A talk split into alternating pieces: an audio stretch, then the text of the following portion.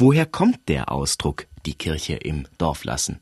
Die Kirche im Dorf lassen. Es gibt dazu zwei halbwegs plausible Erklärungen. Die eine geht so. Demnach geht der Ausdruck auf die Zeit zurück, in der die katholische Kirche vor allem noch viele Prozessionen auf dem Land durchgeführt hat. Jetzt haben Dörfer dummerweise die Eigenschaft, dass sie klein sind und so eine Prozession, die zum Beispiel von einem Ende des Dorfs zum anderen geht, wäre dann relativ schnell zu Ende, macht nicht so viel her. Und wenn dann auch noch aus der Umgebung viele Gläubige dazukommen, dann platzt das Dorf schnell aus allen Nähten. Also gab es dann Bestrebungen, die Prozessionen außerhalb der der Dörfer auszutragen, sodass die Kirche, also mit Kirche war dann eben nicht das Kirchhaus gemeint, also nicht das Gebäude, sondern die Kirchengemeinde, sodass die Kirche sich aus dem Dorf herausbegeben musste. Und das stieß aber auf Widerstand, weil eben viele meinten, nein, die Kirche, das Kirchenleben gehöre ins Dorf und dort soll man es doch bitteschön auch belassen, auch wenn die Prozession dann eben kleiner ausfallen mag. Und diese Erklärung passt dann auch ein bisschen zur heutigen Bedeutung des Ausdrucks die Kirche im Dorf lassen, eben im Sinn von, lasst es uns nicht übertreiben, es geht auch eine Nummer kleiner. Es gibt noch eine andere Erklärung,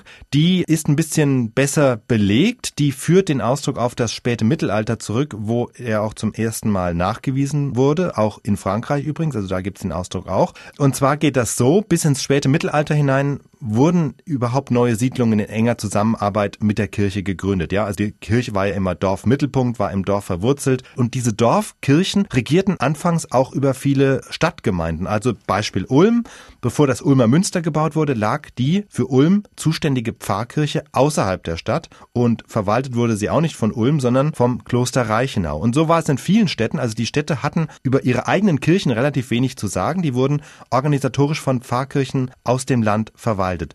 Und das änderte sich dann aber im späten Mittelalter, als die Städte wuchsen, als auch die Kathedralen gebaut wurden. Da wurden dann die Stadtgemeinden nach und nach so groß und mächtig, dass sie sich nicht mehr von den Dorfpfarreien regieren lassen wollten und sich eben von ihnen abkapselten, unabhängig erklärten. Und das wiederum passen natürlich den Dorfkirchen nicht, ja, die fürchteten an Bedeutung zu verlieren, wenn die Städte sich alle von ihnen loslösen. Und deswegen gaben sie eben die Parole aus, man möge doch die Kirche im Dorf lassen, dort, wo sie traditionell gewachsen ist.